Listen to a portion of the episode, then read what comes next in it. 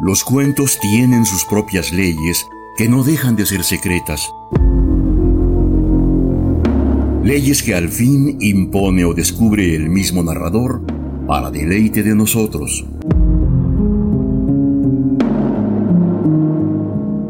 Esto es lo que nos cuenta el cuento.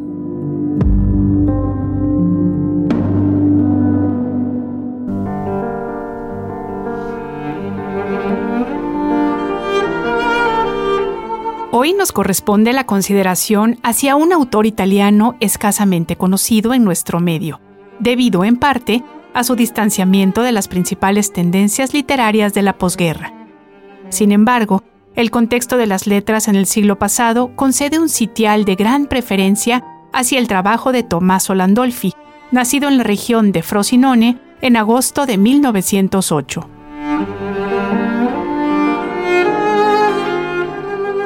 Escritor que se destacó por su singular técnica narrativa, también se le reconoce como importante promotor de la literatura rusa, de la que tradujo muchos autores significativos a la lengua italiana.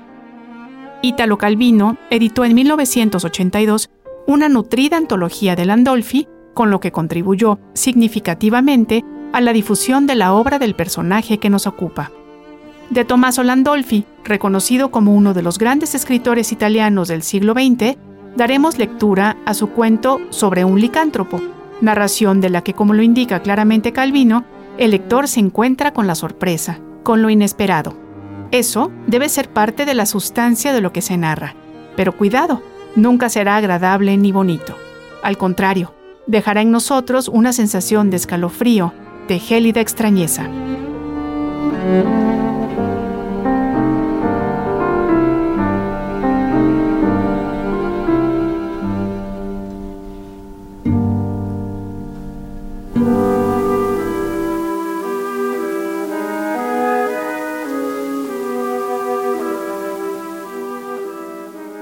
Mi amigo y yo no podemos soportar la luna. A su luz salen los muertos desfigurados de las tumbas, sobre todo mujeres envueltas en blancos sudarios.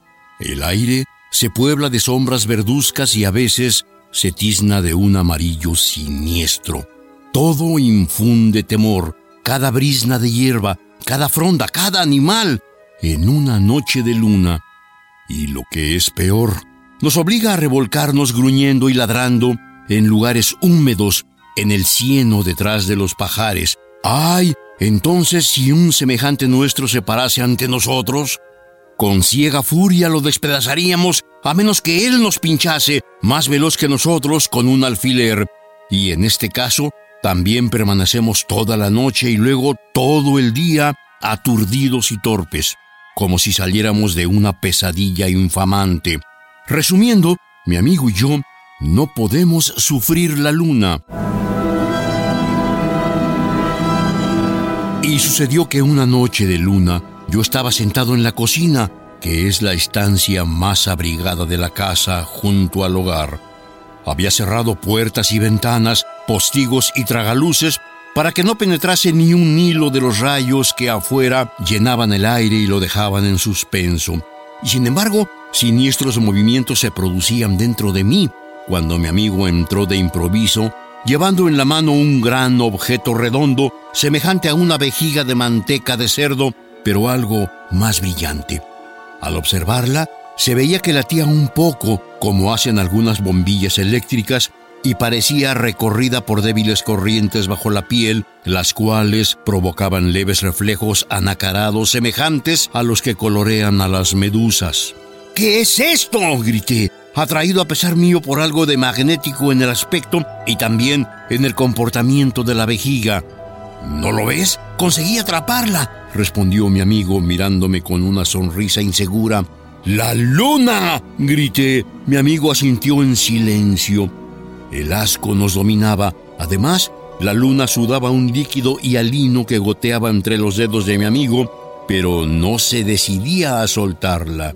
¡Oh! Ponla en ese rincón, grité. Ya encontraremos el modo de matarla. No, dijo mi amigo con repentina resolución y empezó a hablar apresuradamente. Escúchame, yo sé que abandonada a sí misma, esta cosa asquerosa hará todo lo posible para regresar al cielo, para tormento nuestro y de otros tantos. No puedo dejar de hacerlo. Es como los lobitos de los niños. Y ciertamente no buscaré las salidas más fáciles. No, siempre hacia arriba, ciega y estúpidamente. Ella, la maligna que nos domina, tiene una fuerza irresistible que también la gobierna. Ya habrás captado mi idea. Dejémosla ir por la campana de la chimenea y si no nos liberamos de ella, nos liberaremos de su funesto esplendor, pues el hollín la volverá negra como un desollinador. De cualquier otro modo es inútil, no conseguiríamos matarla. Sería como querer aplastar una lágrima de plata viva.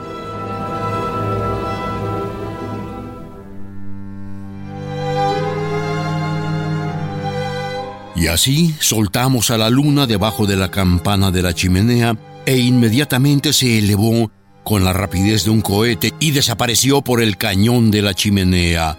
Oh, dijo mi amigo, qué alivio, qué esfuerzo me costaba tenerla agarrada, tan viscosa y grasienta. Ya podemos estar tranquilos. Y se miraba con asco las manos untadas.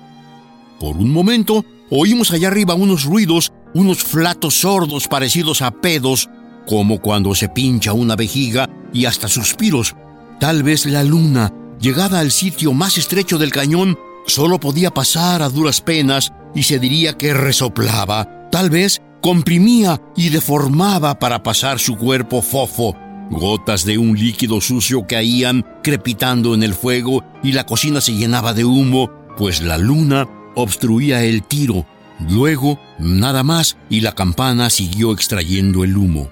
Nos precipitamos afuera. Un gélido viento barría el cielo terso. Todas las estrellas brillaban vivamente y no se veía el menor rastro de la luna. ¡Viva! ¡Hurra! gritamos como posesos. ¡Lo hemos conseguido! Y nos abrazábamos, pero una duda se apoderó de mí. ¿No podría haber ocurrido que la luna se hubiera quedado aplastada en el cañón de mi chimenea? Pero mi amigo me tranquilizó no podía ser, de ninguna manera, y además me di cuenta que ni él ni yo teníamos valor para ir a ver. De modo que nos abandonamos afuera, a nuestra alegría. Cuando me quedé solo, quemé en el fuego con gran cuidado sustancias venenosas y aquellos ahumerios me tranquilizaron del todo. Esa misma noche, tan alegres estábamos, fuimos a revolcarnos en un lugar húmedo en mi jardín pero lo hicimos inocentemente y casi como una burla, no porque nos viésemos obligados a hacerlo.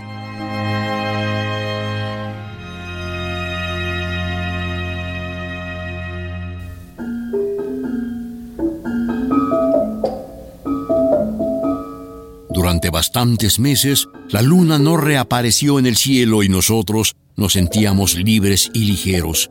Libres no, contentos y libres de las tristes rabias, pero no libres. No es que no estuviera en el cielo, sabíamos muy bien que estaba allí y que nos miraba, solo que estaba oscura, negra, demasiado fuliginosa para que se pudiera ver y para que pudiera atormentarnos.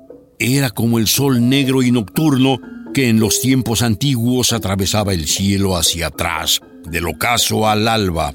Efectivamente, también aquella mísera alegría nos duró poco. Una noche, la luna volvió a aparecer. Estaba mellada y fumosa, sombría, hasta más no poder, y apenas se veía. Tal vez mi amigo y yo podíamos verla porque sabíamos que estaba allí, y nos miraba sombría desde lo alto con aire de venganza. Entonces vimos cuánto daño le había hecho su paso forzado por la estrechez del cañón, pero el viento de los espacios y su misma carrera la iban limpiando paulatinamente del hollín y su continua rotación volvía a dar forma a su blanco cuerpo. Durante mucho tiempo apareció como cuando sale de un eclipse y cada día un poco más clara, hasta que volvió a ser así como cualquiera puede verla y nosotros volvimos a revolcarnos en el fango.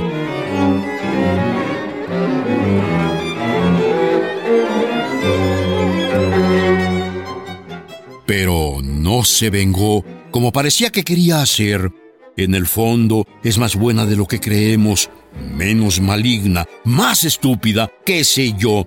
Yo tiendo a creer que, en definitiva, no tiene ninguna culpa, que la culpa no es suya, que ella está obligada igual que nosotros. Realmente quiero creerlo. Mi amigo no. Para él no hay excusas que valgan. Y por eso es por lo que yo les digo, contra la luna no hay nada que podamos hacer.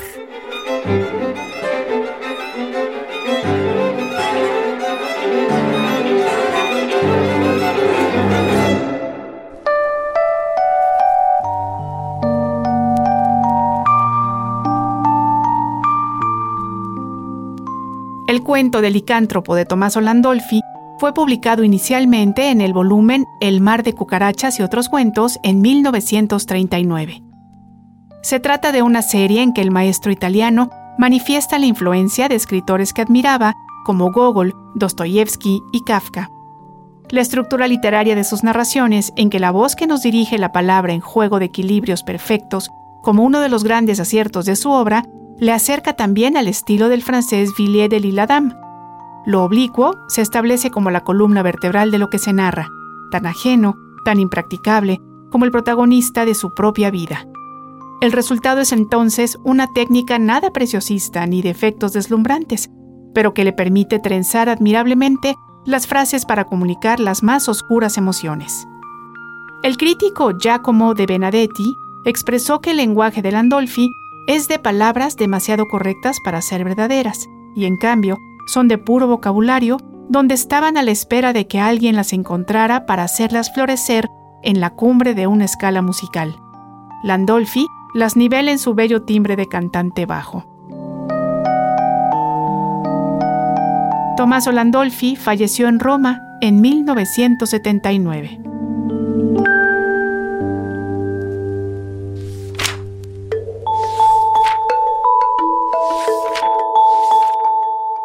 Los cuentos tienen sus propias leyes que no dejan de ser secretas. Leyes que al fin impone o descubre el mismo narrador para deleite de nosotros. Esto fue lo que nos cuenta el cuento, una realización de Ileana Quirós y Jorge Vázquez Pacheco.